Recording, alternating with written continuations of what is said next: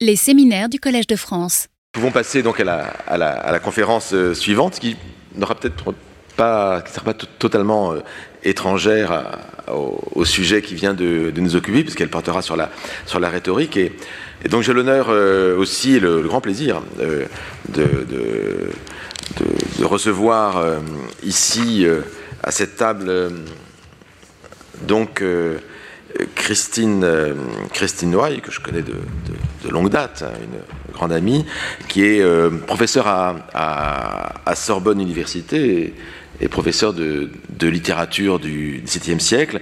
Et euh, du reste, elle, dirige à Sorbonne Université le, centre d'études de, la langue et de la littérature française, le, CELF, je crois, euh, comme on l'appelle de son petit nom.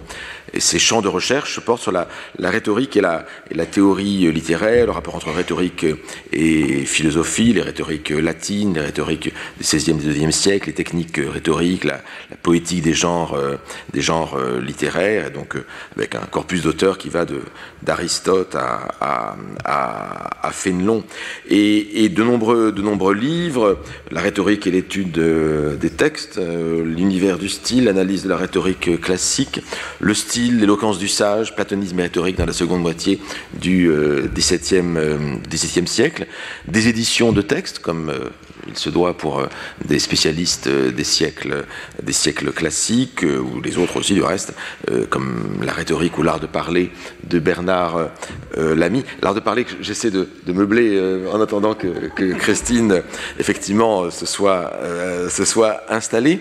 Et je peux, je peux lire la bibliographie qui est très nombreuse, je pourrais rester des heures en fait à lire, à lire cette bibliographie, des directions d'ouvrages collectifs, lecture de La Fontaine, des numéros de revue, Racine et la rhétorique, des traductions, euh, c'était même de Charles Schusterman il y a assez, assez longtemps.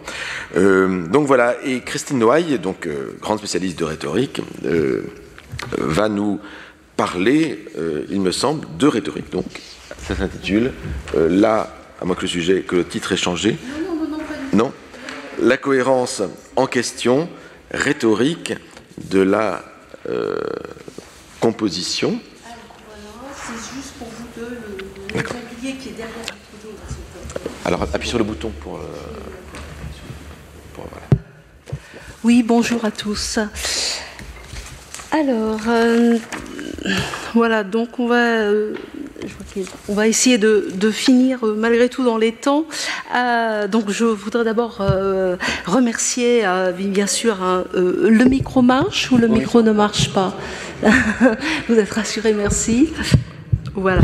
Donc je voudrais d'abord remercier William Marx évidemment de cette invitation hein, qui me fait très plaisir et qui m'honore hein, euh, dans ce lieu hein, qui est la chaire de littérature comparée et qui est quand même placée sous l'égide de Paul Valéry, me semble-t-il, et de son cours de poétique. Euh, voilà, j'ai introduit le mot qui m'intéresse, poétique. Et je dirais que je suis aussi dans un séminaire euh, qui a pris comme emblème, euh, en tout cas sur le site internet du Collège de France, il a pris comme emblème la couverture du numéro 1 de la revue poétique hein, de février 1970. Alors effectivement, si j'en parle, c'est parce que je me situe moi-même hein, dans l'héritage des, formalistes, hein, non seulement ceux des années 1910-1920 en Russie, mais aussi des structuralistes dans les années 1970-1980 mais un formalisme que je dirais revisité par la rhétorique, ou du moins par la théorisation rhétorique des travaux de Michel Charles, euh, qui a longtemps été et qui est encore le directeur de la revue poétique. Euh, je citerai euh, deux dates, une date en hein, 1979 pour mesurer l'apport de Charles par rapport au débat. En 1979 paraissent deux livres hein, qui ont été très célèbres, Umberto Eco, euh, Lector in Fabula, et Michel Charles, Rhétorique de la lecture. Alors du côté d'Umberto Eco, je crois que les thèses sont bien connues, hein, il y a le postulat du lecteur modèle coopératif tel qu'il est produit et projeté par le texte. De l'autre côté, et c'est donc du côté de Michel Charles, et c'est de ce côté-là que je me situerai aussi, il y a une théorisation de la liberté radicale de la lecture. Hein. Le lecteur, en tout cas, n'est jamais le lecteur coopératif idéal.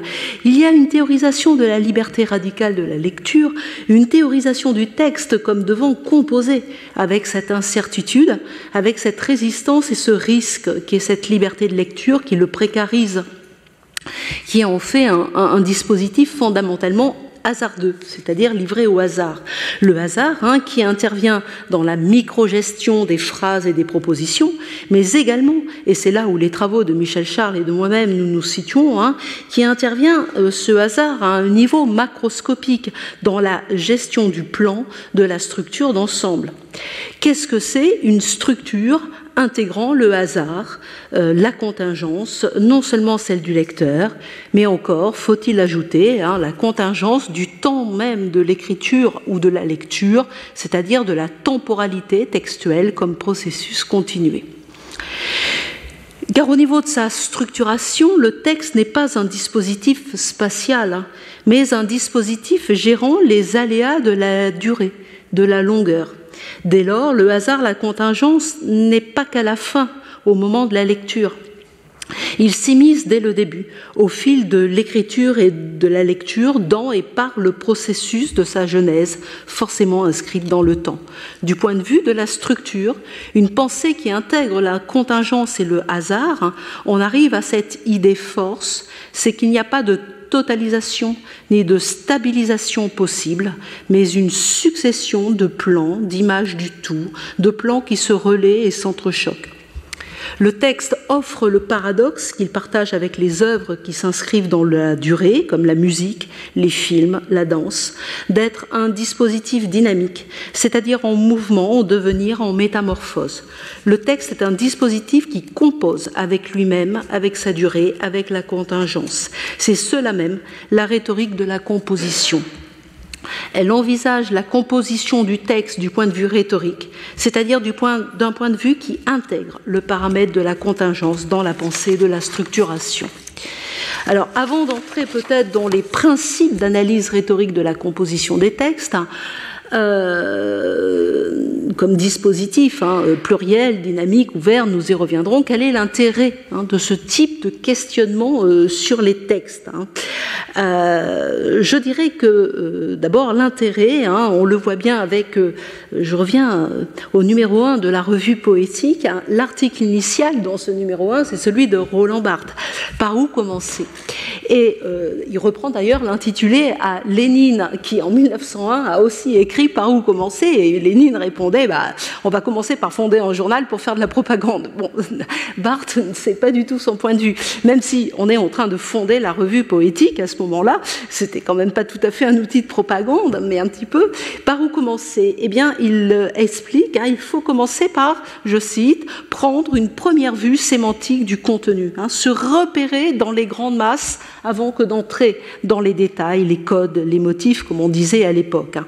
Donc donc c'est ça, c'est une histoire de repérage des masses, une histoire de représentation des dispositifs qui se relaient, hein, euh, dont, je parle ici, hein, et qui est un intérêt, c'est peut-être un intérêt initial. Euh, pourquoi, pourquoi étudier ça? Eh bien, euh, dans n'importe quel type d'étude, on commence par là, par se repérer dans un texte.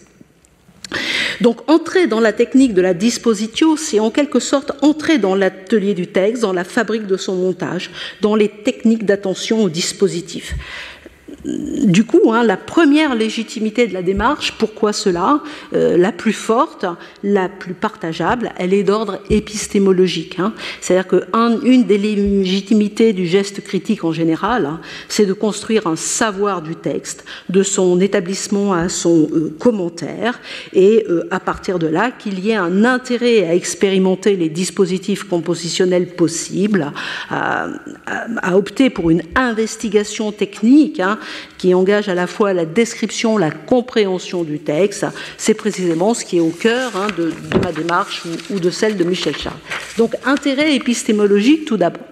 La deuxième légitimité, me semble-t-il, hein, que revendiquent certains, hein, c'est euh, la légitimité la plus faible, d'après moi, la moins convaincante, c'est la légitimité politique. C'est l'idée que l'analyse ouverte et dynamique de la composition serait en prise avec telle ou telle pratique sociale de valeur. Par exemple, elle serait un exercice de l'attention au service d'une éducation citoyenne, hein, pour nous éloigner du zapping, confère euh, Yves Citon, par exemple, ce genre de propos. Ou encore, elle serait une pratique critique interventionniste favorisant une pédagogie ludique et inventive de la littérature. Je renvoie aux travaux de Rabot, de Sophie Rabot, Marc Escola. On trouve aussi l'idée qu'elle serait une entreprise de revitalisation d'un trésor national, risquant de devenir lettre morte.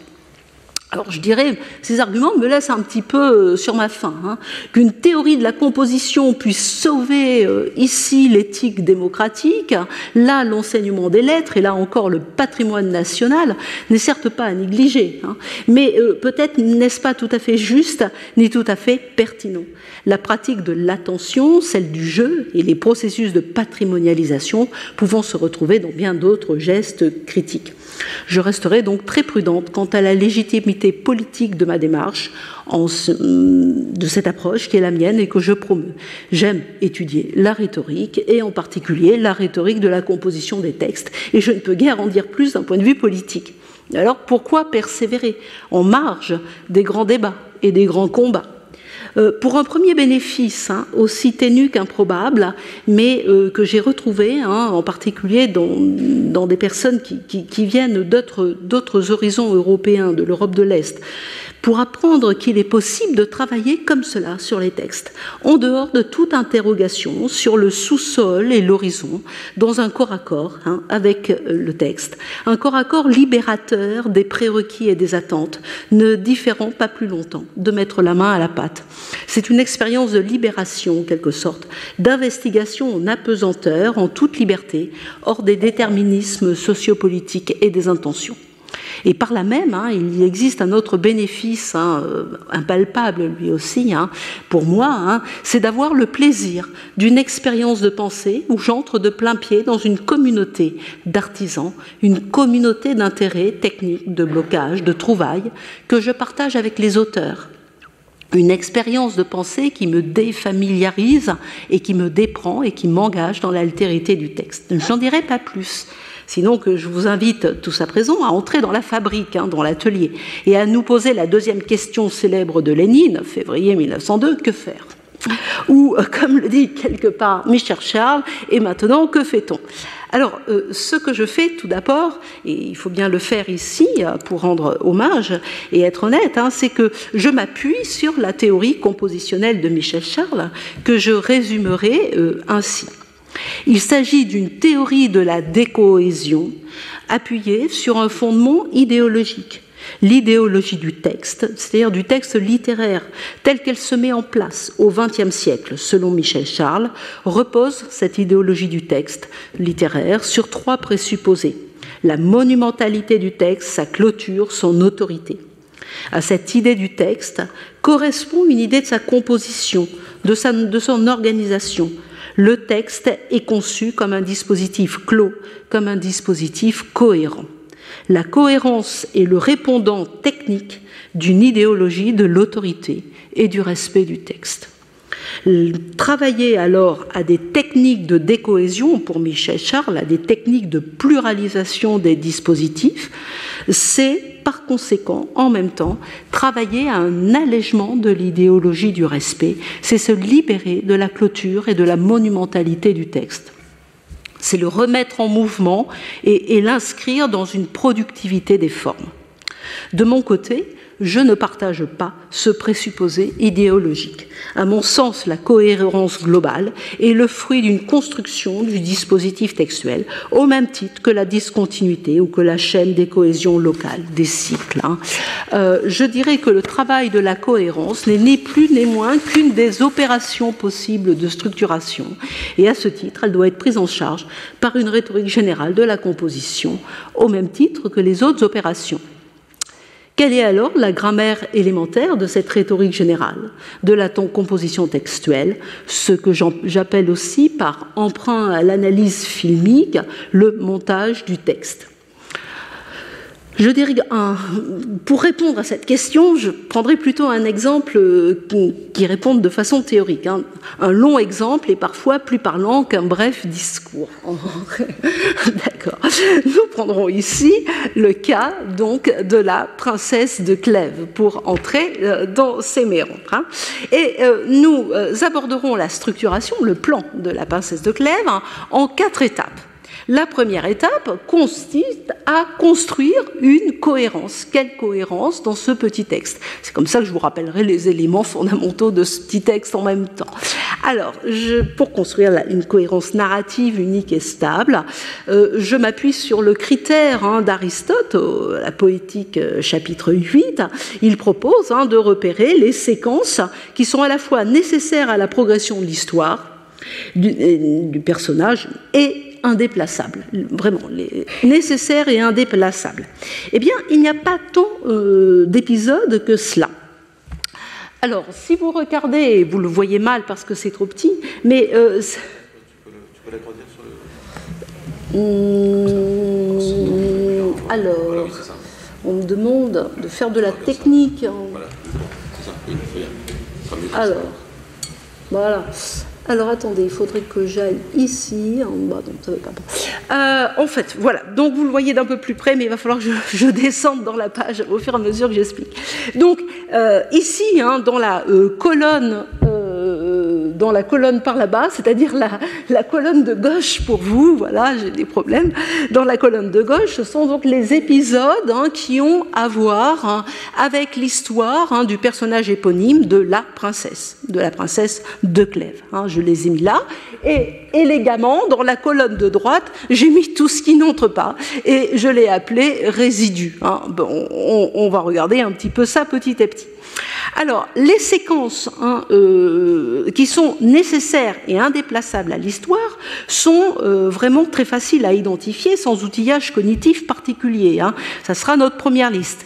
Alors, dans la partie 1, comme vous le voyez, hein, il y a le mariage. Il faut qu'elle soit mariée pour, pour qu'il y ait la tentation d'adultère. Donc, le mariage de Mademoiselle de Chartres avec le prince de Clèves. Il y a comme autre chose fondamentale la rencontre au bal de Nemours et de la princesse, le coup de foudre. Et puis, toujours dans la partie 1, en, caractère gras souligné, hein, la mort de Madame de Chartres, la mère de la princesse, et son testament verbal, fuir hein, l'inclination adultère, qui fonctionne comme un verrou hein, nécessaire. Puis euh, ensuite, alors je vais descendre dans la page, voilà, dans la partie, la princesse de Clèves est divisée en quatre parties. Dans la partie 2, il n'y a pas d'épisode indispensable et indéplaçable. Dans la partie 3, euh, l'épisode le plus célèbre, qui a été très discuté, je ne m'arrête pas, c'est l'épisode de l'aveu extraordinaire au mari. Hein. Elle avoue sa passion coupable sans avouer pour qui. Et elle avoue qu'elle n'a pas non plus cédé, que c'est une passion intérieure. Et puis enfin, dans la dernière partie, voilà, deux épisodes tout à fait importants. La mort de Monsieur de Clèves consumée de jalousie, donc c'est bien une conséquence de l'aveu, et puis la dernière rencontre de la princesse veuve et de Nemours. Comme elle est veuve, elle pourrait se remarier, elle refuse le mariage. Et c'est la fin de l'histoire. Je crois qu'il est très facile de modéliser cette approche-là, c'est quelques séquences hein, sur un modèle extrêmement cohérent euh, qui a été construit à côté à la même époque, euh, le modèle de la tragédie. Hein. Alors, hop, voilà, vous, voilà, c'est ce même modèle, hein, où euh, dans ces cas-là, hein, eh euh, l'acte 1, donc page 2 euh, pour ceux qui sont, mes deux, voilà, qui sont ici, hein, donc page 2, l'acte 1 c'est l'exposition avec le mariage et la rencontre de Nemours, et le début du nœud, le nœud où tout se noue, où la situation commence à être bloquée avec le testament de la mère. Puis, à l'acte 2, ce sont des péripéties. À l'acte 3, c'est le sommet du nœud, non pas le début, mais le sommet du nœud, avec l'aveu extraordinaire au mari. Et à partir de là, ce sont les conséquences avec ce renversement tragique. Donc, à l'acte 4, la catastrophe, qui veut dire strictement renversement, hein, la mort du mari, et le dénouement, la scène d'adieu. Donc nous avons ici hein, ce modèle anglomant pris de la poétique théâtrale nous invite hein, ainsi à, restituer une cohérence forte. Maintenant que nous avons la cohérence, deuxième étape, hein, dans nos quatre étapes, eh bien, nous allons défaire la cohérence. Nous allons montrer comme ce n'est pas obligatoirement nécessaire, qu'on n'est pas obligé d'en rester là. Hein. même si on est très content de nous-mêmes, eh bien, on peut aller un petit peu plus loin. Défaire la cohérence, c'est l'étape charlienne, en quelque sorte. Hein. c'est là où a travaillé beaucoup Michel Charles. Donc, quels sont les éléments qui vont dans le sens d'une décohésion, c'est-à-dire d'un affaiblissement de la cohérence? Alors, euh, donc ces éléments ne sont pas marqués obligatoirement dans. Voilà. Euh, d'abord, euh, vous avez remarqué qu'il n'y a qu'un nombre très restreint d'épisodes en, en, caractère gras soulignés. Autrement dit, l'éparpillement et la faible étendue de la matière principale est déjà une, faiblesse. Hein. C'est tout au plus une trame minimale, hein. c'est-à-dire à peu près en volume un quart du volume total. Donc trois quarts du volume ne sont pas des séquences nécessaires ni indépassables. Deuxième point, qu'est-ce qu'on trouve alors? Toujours dans notre colonne de gauche, hein, tout ce qui est euh, les restes, ce sont des épisodes, hein, c'est la matière épisodique romanesque, ce sont des excroissances épisodiques. Hein. Cette matière épisodique est constituée des multiples rencontres non décisives entre les deux amants d'une part et entre les deux époux d'autre part. Euh, je dirais que ces épisodes s'ajoutent, on pourrait très bien les inverser, hein. leur ordre n'est pas nécessaire, ils s'ajoutent et produisent un effet de liste bien plus qu'ils ne se subordonnent à l'action principale. Autre fait, le fait qu'il y ait certes une division du roman en quatre parties, mais ces quatre parties ne sont pas intitulées sinon première partie de La princesse de Clèves, qui est le seul titre. Donc il y a une indétermination sémantique hein, des quatre parties, et on a pu penser que la division opérale était même peut-être commerciale. Un autre débat. Et puis, quatrième élément qui va dans le sens d'une faiblesse de cette cohérence que j'ai construite au départ, hein, ce sont les multiples répétitions. Hein. Euh, répétitions, bien sûr, pas au sens strict, hein, au sens d'interprétation de, ressemblance, euh, mais euh, force est de constater que le récit est soumis à un principe généralisé de variation, de répétition de motifs. je note, pour aller vite, dix occurrences du motif euh, de l'intention de la retraite hein, émise par la princesse de Clèves. Oh, je voudrais me retirer à la campagne. Elle le dit dix fois dans le texte. Son désir d'avouer, oh, je voudrais tout avouer à mon mari, elle le dit aussi trois ou quatre fois. Euh, chaque fois qu'elle se déplace dans, à la cour à Paris, hein, elle croise la reine Dauphine. Elles ont quand même dix conversations et toutes ces conversations se ressemblent. Il y a des séquences d'aller-retour à la campagne, hein, euh, il y en a au moins cinq, et puis les rencontres brèves de la princesse de Clèves et de Nemours qui sont toutes Hein, euh, construites de la même façon, des formules de galanterie de Nemours et l'absence de réponse avec rougeur de la princesse. C'est absolument charmant, mais nous l'avons à sept reprises. Donc un principe de répétition, sans parler que dans la liste des résidus dont je ne vous ai pas encore parlé, ça se répète constamment. Hein. Nous avons des variations sur les mariages euh, princiers, les mariages entrant dans les conditions de la paix au niveau de la chronique royale, la paix entre la France et l'Espagne. C'est vraiment là qu'on pourrait dire quatre mariages et un enterrement. Il y a vraiment quatre mariages et un enterrement. Et puis nous avons toujours du côté des résidus, hein, des variations sur l'ambition et la galanterie, avec une galerie de femmes galantes qui sont presque euh, interposables dans des histoires rapportées, hein, cinq histoires rapportées, euh, qu'elles soient royales ou privées. Donc que le roman se déploie par reprises et variations plutôt que par étapes et par progression est donc un élément supplémentaire qui concourt à l'affaiblissement de la tension narrative et de la cohésion. Hein. Et puis enfin, j'en viens justement à cette liste des résidus, c'est le dernier argument euh, en faveur hein, de, euh, de l'affaiblissement de la cohérence. Hein. Eh bien, en fait, ces résidus, qu'est-ce? C'est d'une part la chronique de la paix après un désastre militaire où la France a été vaincue par l'Espagne. Donc euh, voilà, traité de paix, et ces traités de paix se font par des mariages princiers, voilà pourquoi il y a des mariages. Et dans le grand mariage princier organisé, eh bien, le roi lui-même va mourir. Euh, donc voilà pourquoi il y a un enterrement. Chronique de paix d'un côté, et de l'autre côté, les histoires d'amour, hein, qui sont des catalogues des amours de cour. Hein. Eh bien, ces digressions, ces multiples digressions, tout cela n'a rien à voir avec l'histoire même de la princesse de Clèves. Cela met aussi à mal l'idée d'un système structurel, euh, vectorisé et cohérent. La digression contre l'intérêt principal du récit, je ne m'attarde pas, hein, mais cela a été débattu hein, par ceux qui ont, travaillé, euh, les critiques hein, qui ont réagi sur la princesse de Clèves en 1678-1679, Valincourt et euh, l'abbé de Chat. Bilan de cette deuxième étape, après avoir construit la cohérence, nous sommes arrivés à montrer que cette cohérence ne tient pas. Nous avons déconstruit. Euh, que faire de cette cohérence défaite, de cette digression, de ces répétitions, de ce foisonnement épisodique et, et des autres facteurs d'affaiblissement de la cohérence? Il y a deux options. Soit on sauve la cohérence, soit on bascule sur un autre type d'approche de l'organisation séquentielle.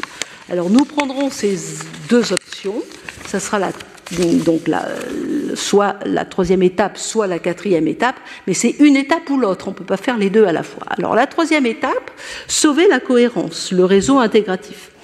On peut le faire de deux façons. Soit on complique l'histoire de la princesse, c'est-à-dire qu'on rend non pas nécessaire, mais on rend utile toutes les répétitions et tous les décrochages. Par exemple, on va dire que les histoires galantes rapportées permettent l'éducation de la princesse ou l'éducation du lecteur. On va faire de la chronique de la paix l'occasion ou le fatum d'une histoire privée. Je dirais que le geste est parfaitement légitime, hein, euh, mais en même temps, il produit un effet de, prisme, de focalisation forcée sur l'histoire de la princesse, on ramène tout à elle, en nivelant la variété hein, et le foisonnement, la copia euh, de l'intrigue et toutes ses aspérités. Deuxième façon de sauver la cohérence, non pas sauver la cohérence globale, mais sauver des cohérences locales, régionales, non pas sur tout le texte, mais sur des parties, hein, sur un nombre plus ou moins restreint d'entre elles. Donc on va parler de cohérence plurielle, régionale, qui se superposent, hein, comme différents réseaux en palimpseste. Par exemple, on va dire qu'il y a plusieurs histoires. À côté de l'histoire de la princesse, on a le roman du prince de Clèves, le roman de Nemours ou le roman du roi. Donc cela permet de déplacer les hiérarchies, d'intervertir les focales. Je crois que c'est là les travaux principalement de Marc Escola. Il est aussi possible de susciter des régimes successifs, amorçant des organisations globales sans les réaliser totalement. Par exemple, on va dire que le roman commence comme une nouvelle historique, il se continue en nouvelle galante à la façon espagnole, ce sont les amours enchevêtrés du vidame, et il se clôt sur le modèle de la tragédie. Je dirais que la cohérence globale vaut par sa robustesse, la cohérence modulaire vaut par sa souplesse. Hein. Mais des deux côtés, hein, ces deux solutions écartent en les lissant trois séries d'événements textuels. D'une part, l'accord qui existe entre tous les critiques sur la présence des décrochages, des accros narratifs, le texte avance par rupture. Ensuite, la répartition possible de ces perturbations en trois séries, en trois réseaux. Le texte avance par retour et plus fondamentalement encore, hein, le consensus implicite sur l'identification des séquences, des scènes, des aventures autonomisables, et par conséquent sur le statut essentiellement composite de ce texte. Le texte avance par morceaux que reste à en établir, je dirais, les ressorts et les effets, autrement dit, à rendre manipulable cette idée d'un montage compositionnel du texte, hein, d'un montage par rupture, par retour et par morceau. Ça sera donc là l'autre option possible, analyser le rythme du montage, c'est la quatrième et dernière étape. Pris dans sa dynamique, le roman ne fait pas que narrer n'importe quel autre acte de langage, ne fait pas qu'argumenter, ne fait pas que bavarder. Pendant qu'il raconte, il s'étend, il se poursuit, il s'écrit dans la durée. Et notre hypothèse est que l'aménagement de la durée est assuré par une gestion du cursus énonciatif qui, qui repose sur trois types d'interventions sur le syntagme. La ponctuation, l'émergence de séquences, la transition, la coordination séquentielle et la scansion, le rythme du montage. Et c'est là où la princesse de Clèves, je n'ai pas pris l'exemple tout à fait au hasard, c'est pas qu'il était disponible, mais c'est surtout que la princesse de Clèves est en quelque sorte emblématique. Elle propose une structuration de son montage bien plus remarquable et efficace que la structuration défaillante de son histoire. Alors la grammaire de cette petite syntagmatique, je reprends la formule hein, euh, à l'article bien connu sur l'analyse filmique de Christian Mest, la grande syntagmatique, hein, cette petite syntagmatique donc commence avec la technique de la transition. C'est le premier élément tout à fait euh, moteur dans notre texte. Donc la transition hein, ce site particulier, qu'elle a un dispositif euh, qui d'extension locale, hein, qui a une double charge. Il marque la différence entre deux séquences et en même temps il masque l'intervalle. Hein. Donc je dirais qu'il y a à la fois un pôle euh, conjonctif et un pôle disjonctif dans la transition, de même qu'une transition peut être longue ou brève. Donc on voit tout le panel de transitions possibles, longue conjonctive, longue disjonctive, brève conjonctive, brève disjonctive.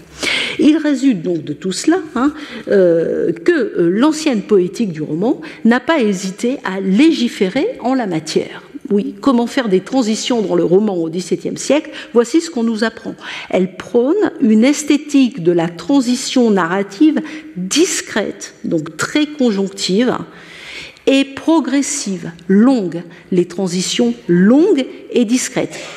Et elle s'élève, cette poétique du roman, contre la tentation de la brusquerie, c'est-à-dire des transitions brèves, disjonctives, saillantes, de type cependant. Or, que constate-t-on dans La princesse de Clèves? Eh bien, il y a précisément tout ce qu'il ne faut pas faire. C'est-à-dire que l'esthétique de la transition chez Madame de Lafayette, hein, c'est la transition disjonctive. Deux exemples protocolaires au début que je vous lis rapidement et qui ne sont pas dans l'exemplier. La mort de Marie d'Angleterre apporta donc on est à la fin d'une grande séquence de chroniques historiques. La mort de Marie d'Angleterre apporta de grands obstacles à la paix. L'Assemblée se rompit à la fin de novembre et le roi revint à Paris. Point à la ligne il parut alors une beauté à la cour qui attira les yeux de tout le monde. C'est l'arrivée de la princesse, on entre dans le roman. Vous voyez comment la liaison a été brutale par un retour à la ligne et par l'adverbe alors. Un peu plus loin, une fois que la princesse de Clèves est mariée avec le prince de Clèves. Voici comment le mouvement se conclut. Et Madame de Chartres joignait à la sagesse de sa fille une conduite si exacte pour toutes les bienséances qu'elle achevait de la faire paraître une personne où l'on ne pouvait atteindre. Point à la ligne, la duchesse de Lorraine, en travaillant à la paix, avait aussi travaillé pour le mariage du duc de Lorraine, son fils. C'est le début de la chronique royale. Même processus, hein, de, et vous voyez que dans ce deuxième exemple, il y a même une absence de tout élément conjonctif. Hein. Il n'y a pas le moindre adverbe passe-partout de type cependant ou alors. Et avec ce deuxième exemple s'ajoute autre chose, à savoir que la matière historique qui est introduite, hein, la chronique de la paix, hein, n'occupera euh, qu'une séquence restreinte comparativement aux séquences qui la précèdent et qui la suivent, et qui sont toutes deux dévolues à l'histoire de la princesse. On a dans l'ordre le mariage avec le prince de Clèves sur 11 paragraphes, cette chronique royale qui est introduite de façon très saillante sur trois petits paragraphes, et ensuite la rencontre au bal avec Nemours sur sept longs paragraphes. Ce qui apparaît ici, c'est qu'on peut alors redécrire l'ensemble transitionnel tout autrement en considérant d'une part les deux séquences dévolues à Clèves, le mariage et puis la rencontre, et en traitant la séquence intermédiaire, hein, la chronique royale, comme une séquence globalement transitionnelle, assurant sur le mode disruptif de l'interpolation digressive le passage d'un épisode de l'histoire d'amour à un autre. Sous cet angle, la séquence historique peut bien occuper des fonctions narratives secondaires dans l'histoire. Elle occupe une fonction importante hein, dans l'économie du montage. Elle constitue, donc, elle porte hein, euh, la, fonction de transition entre les deux séquences euh, dédiées à la princesse de Clèves. Je dirais qu'ici, hein, ces transitions, ces séquences transitionnelles sont dans la princesse de Clèves, donc ce qu'on peut appeler des intermèdes. Et j'emprunte le terme au théâtre, et c'est d'ailleurs ce que j'avais marqué euh, ici avec le modèle du théâtre. Hein. Nous voyons donc en haut ouverture, ouverture donc la cour d'Henri II par un intermède et entre chaque acte des intermèdes, des intermèdes dédiés soit euh, des intermèdes constitués soit par la chronique royale, soit par les histoires rapportées. Donc, à partir de ce moment-là, où on a compris que tout ce qui était dégressif, hein, toute ma colonne résiduelle, en fait, constituait des intermèdes transitionnels, hein, des interpolations qui formaient des intermèdes entre deux épisodes de l'histoire romanesque, on peut décrire le rythme du montage. Et on, et peut même le voir, le voici. Donc, donc ce rythme du montage, c'est en quelque sorte un rythme scandé.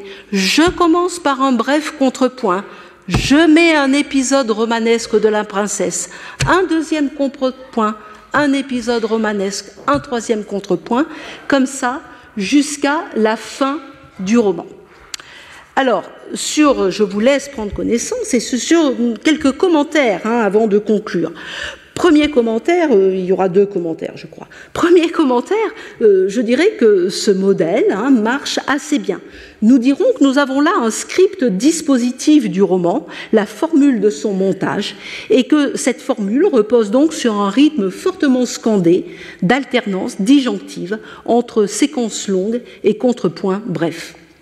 Mon deuxième commentaire, je vous ai dit mon premier commentaire, cela marche assez bien. Mon deuxième commentaire, c'est que cela ne marche pas tout à fait bien. Pourquoi? Parce que, et hop, donc on va, on va aller jusqu'au fond. Voilà. Au fur et à mesure où on se rapproche de la quatrième partie, et en particulier dans la quatrième partie, eh bien, au fur et à mesure que le roman progresse, la fréquence des transitions dispositives disjonctives baisse jusqu'à s'estomper dans la dernière partie. Hein. Et euh, on notera en particulier dans la dernière partie qu'il n'y en a qu'à l'incipit, et ensuite ce ne sont même pas quelques paragraphes, ce sont des demi-phrases. Tant et si bien qu'il n'y a plus dans la dernière partie des, marqueurs sémantiques forts, disjonctifs, pour délimiter les épisodes. C'est pour ça que je les ai un petit peu entassés, mais on pourrait trouver bien d'autres épisodes. Bref, il existe un script dispositif qui perdure dans les trois quarts du roman et fait ensuite défaut. Quelle autre formule se met alors en place dans la quatrième partie? Un script dispositif différent, plus fluide et enchaîné, articulant les épisodes selon un mode conjonctif, économique et discret peu de jours après, le lendemain, etc. En l'absence d'articulation saillante, l'effet produit est alors non seulement ici celui d'un glissement par juxtaposition, mais d'une indistinction et d'une solidarité relative des différents épisodes enchaînés. Avec la perte des transitions saillantes se perd aussi la visibilité des séquences euh, de la matière principale, des séquences de l'histoire de la princesse. Là où les trois premières parties mettaient en place des séquences distinctes dans l'histoire de la princesse, grâce au rail des dispositifs ponctuels saillants, la dernière partie présente une série de variations enchaînées où tout se fond et s'enchaîne à la façon d'une sonate. Bilan général. Travailler ainsi sur la composition d'un texte en analysant le rythme de son montage, ce n'est en rien du formalisme desséché, c'est produire une organisation événementielle du sémantisme et de ses effets, effets de rupture, effets de répétition, effets de morcellement. C'est agencer le texte au rythme de ses accidents, c'est en produire une organisation fondamentalement dynamique et, ajouterais-je, plurielle.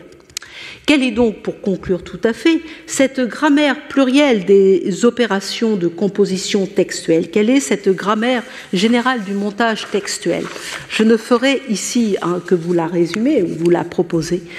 Les opérations dispositives donnent lieu à trois grands types d'interventions, trois grands types d'hypothèses organisatrices, par partitionnement, par sérialisation, par ordonnancement. Le partitionnement pense le texte à la manière d'une partition mosaïque. Il associe deux types d'opérations. Le montage par division, hein, au sens d'identification ontologique des morceaux, des séquences. La division relève d'une herméneutique de la focalisation. Et le montage par transition, au sens de liaison entre deux parties successives. La transition relève d'une herméneutique de la continuation, c'est-à-dire du contexte. Deuxième type d'opération, après le partitionnement, la sérialisation. La sérialisation pense le texte à la, manière d'une suite composée, qu'elle prenne une forme continue ou la forme discontinue du recueil. Elle associe deux types d'opérations. C'est le montage par répétition, au sens de variation. La répétition relève d'une herméneutique de l'assimilation, de la ressemblance. Et le montage par altération, altération au sens de diversification, de variété. L'altération relève d'une herméneutique de la distinction. Enfin, troisième opération de montage, après le partitionnement et la sérialisation, l'ordonnancement, enfin, pense le texte à la manière d'une orchestration globale des séquences. Il associe deux types d'opérations, le montage par cohésion, au sens d'agencement systématique, de réseau. La cohésion relève d'une herméneutique de la visée, elle peut être modulaire ou globale, comme on l'a vu et le montage rythmique, tel que je le défends, par scansion, au sens d'une alternance de différences actives, hein, selon la définition de mm, Bernard Sèvres euh, sur la musique. La scansion séquentielle relève d'une herméneutique de la durée, si le rythme est bien cet ordre dans le mouvement dont parlait déjà Platon. Donc six protocoles, puisqu'il y en a deux par opération, six protocoles de montage, donc, qui sont susceptibles de se combiner et qui permettent de penser le texte comme un dispositif compositionnel, pluriel, distribué et scandé. Je vous remercie.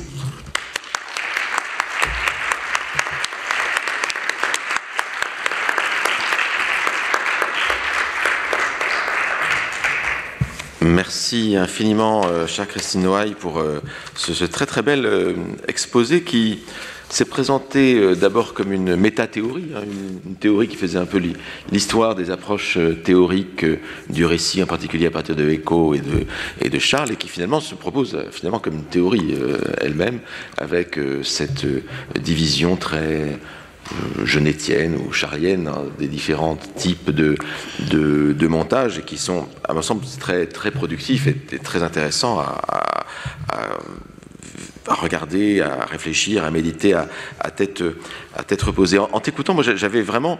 Euh, alors c'est un peu dommage que tu n'aies pas pu être là pour la première partie où je parlais de, Valérie, puisque Christine Noir faisait cours à, la Sorbonne au même moment, donc elle ne pouvait pas assister au, mien.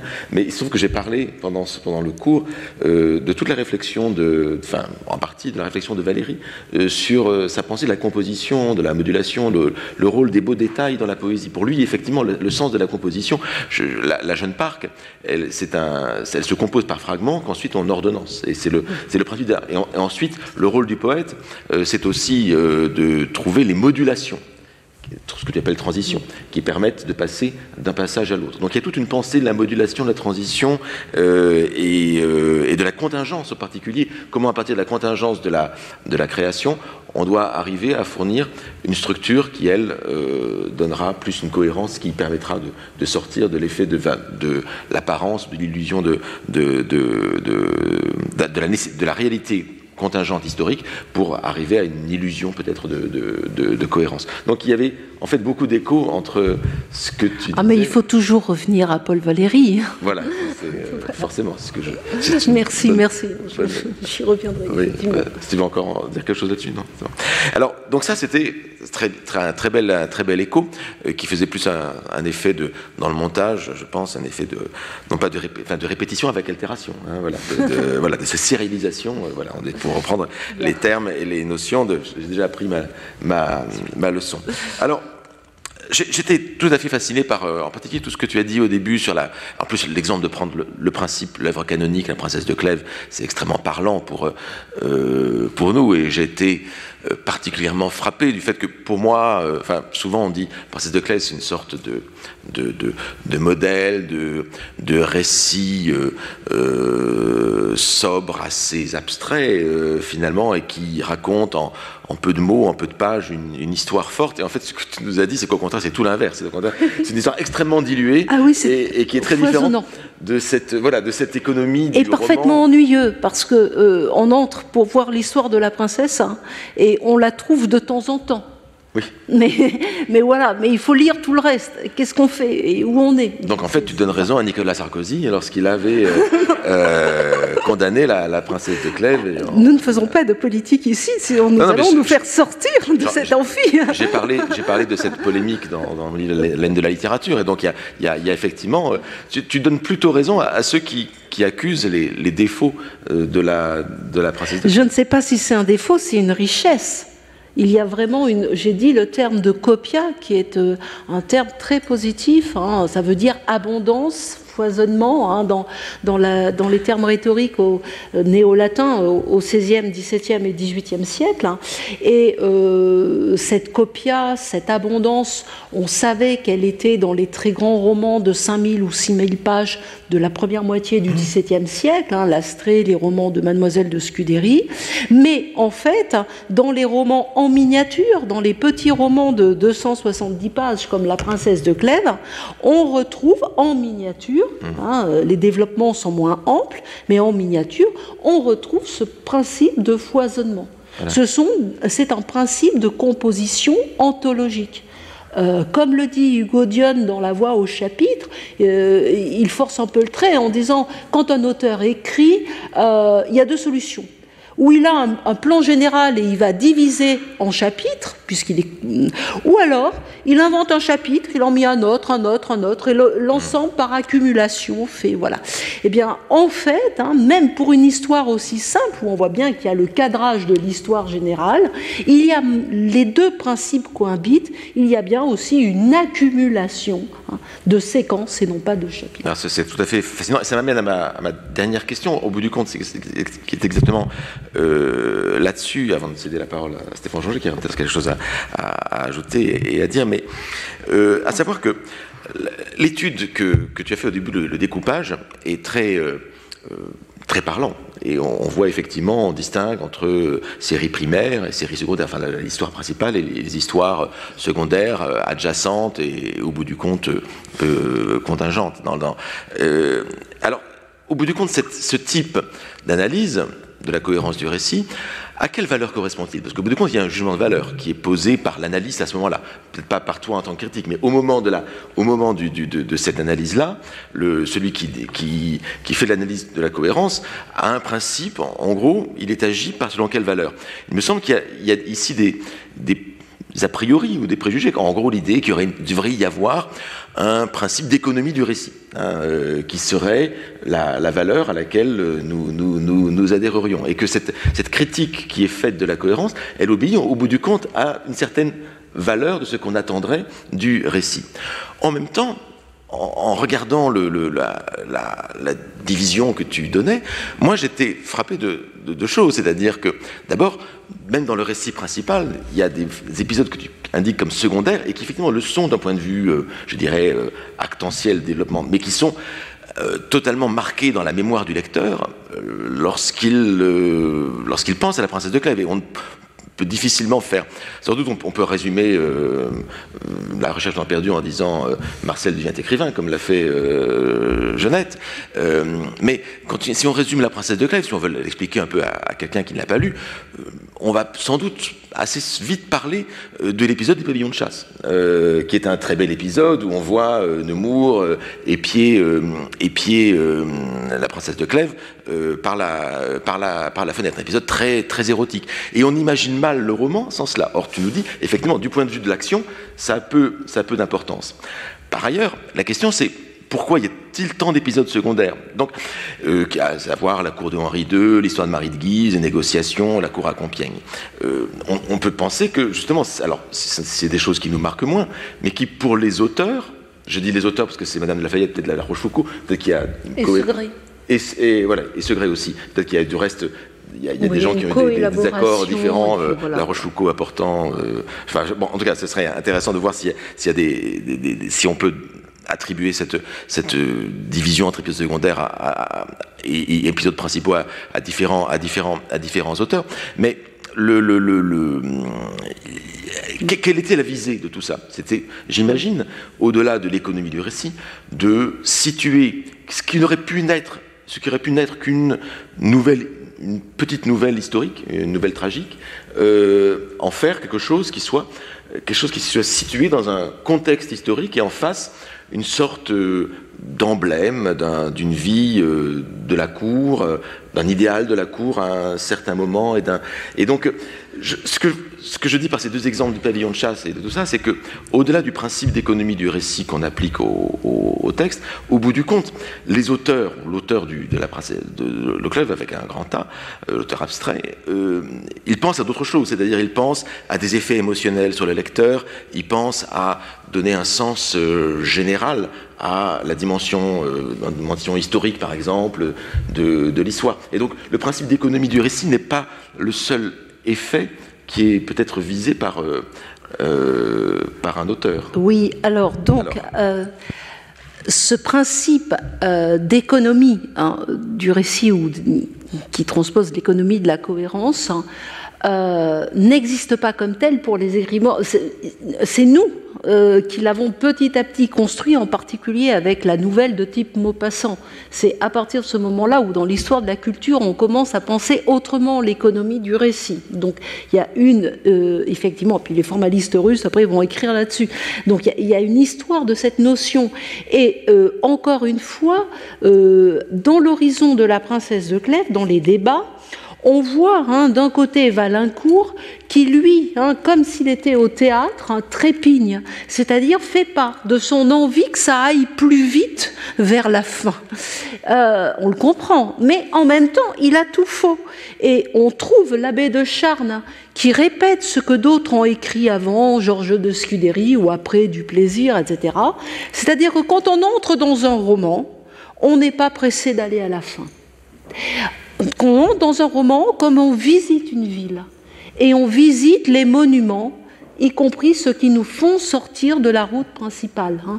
Donc c'est une très belle euh, citation, mais qui renvoie à cette idée non pas de course ou, d'économie du récit, si tu veux, mais euh, qui renvoie au contraire à, une idée de générosité, de fécondité, euh, de dépense en quelque sorte, hein, sous les termes d'ornement, et ces ornements sont pas uniquement à valeur esthétique, mais aussi à valeur émotionnelle, comme, comme tu viens de le rappeler Hein, la, scène, du pavillon de chasse est elle-même très très courte, elle fait un demi-paragraphe hein, dans l'édition originelle. Hein. Donc voilà, c'est un lieu marquant, mais c'est un lieu marquant parce que c'est un investissement imaginaire. De même, euh, voilà, la princesse de Clèves, ce n'est pas l'astré, ce n'est pas l'idéal d'une utopie d'un monde voilà, fermé et clos, c'est le moment où ce monde explose à la veille des guerres de religion, hein, où, le, où le règne de Henri II est à sa fin. C'est précisément là qu'est situé le. Donc même sur l'herméneutique, on voit que c'est pas tout à fait euh, la, même, la même chose. Euh, voilà. Mais, mais en tout cas sur l'économie du récit, non, on n'est pas dans cette euh, culture-là, et, et on le voit bien, et on le voit dans le principe du montage du texte. Oui, merci. Alors moi j'ai j'ai une, une, une, remarque et, et, une question. La, la, remarque, pour aller dans, dans, la suite de ce qui, qui, vient de vous être dit et de la réponse que vous avez faite, et porte sur la. Ah, pardon, il faut que je me mette plus près. Euh, porte sur la sur l'historicité en fait de, du, du, critère esthétique à partir duquel on va juger cette économie. Euh, et la, la réponse que donnerait le XVIe siècle, qui est d'une certaine façon, le siècle voisin et puis celui où l'affaire se, joue, ça serait la question de la variété, la varietas. Mmh. Et donc, le, dans ce que vous montrez, il me semble, voilà, il me semble qu'on est, qu'on est ah en plein dans, dans, une esthétique que des auteurs du XVIe siècle revendiqueraient volontiers. Voilà, la variété et la copia, hein, l'abondance, voilà, sont les, sont les termes clés voilà, pour les bergeries de la fin du XVIe, euh, comme. Euh, et, alors, euh, ma, question maintenant. vous avez très bien montré comment il y avait une répartition jusqu'au moment où ça marche moins bien. Mais enfin, globalement, cette, répartition, c'est tout à fait, quand on regarde votre, exemplier ou l'écran, c'est tout à fait saisissant. Il y a un élément qui, moi, m'aurait intéressé, mais peut-être que c'est des travaux que vous menez par ailleurs, et qui rejoint le mot qu'a employé William Marx tout à l'heure, qui est, le nom de, Genette. C'est-à-dire qu'il y a là un des éléments, un des éléments sur lesquels j'aimerais avoir plus de, précision, c'est les effets de volume. Parce qu'il y, a, des éléments adjacents qui font deux pages, puis il y en a d'autres qui en font 30. Et ça, ça a des effets sur, des, euh, sur, les, sur le lecteur qui doivent être. Euh, il y a des effets d'accélération et d'enlisement. Alors oui, oui, oui, c'est exactement ça le principe du montage. C'est-à-dire que c'est la cinquième étape, celle que vous n'avez pas eue, hein, et, euh, heureusement, hein, mais euh, qui est effectivement d'apprécier hein, les choses. Ici, la question du volume est intervenue pour définir la transition, un volume comparatif plus bref que les séquences environnantes quand j'étudie le montage rendu neuf, comme par exemple le roman comique de ou L'Astrée, à mes étudiants, euh, l'œuvre devient un trait, un ruban, et un ruban sectionné hein, selon les volumes, les proportions des séquences, et chaque réseau de séquences ayant une couleur. Ruban rouge, jaune, c'est charmant. Peut-être pas la peine d'en arriver jusque-là tout de suite. Mais voilà, je vais bien vers là. C'est-à-dire qu'il y a des, éléments très impressionnants qu'on découvre une fois qu'on intègre le paramètre de l'extension. Et donc du, temps de rythme. Et donc du temps de lecture. Voilà, exactement, du rythme, tout à fait. D'accord, merci. Bien.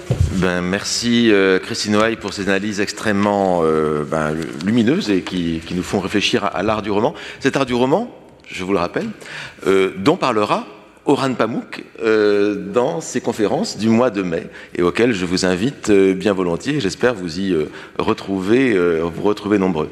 Merci à vous d'être, nous avoir suivis pendant ces, ces, cours et ces, et ces, séminaires. Et merci à mes deux intervenants d'aujourd'hui, Christine Noailles et Stéphane Jonger. Merci, à très bientôt. Retrouvez tous les contenus du Collège de France sur www.colège-2-france.fr.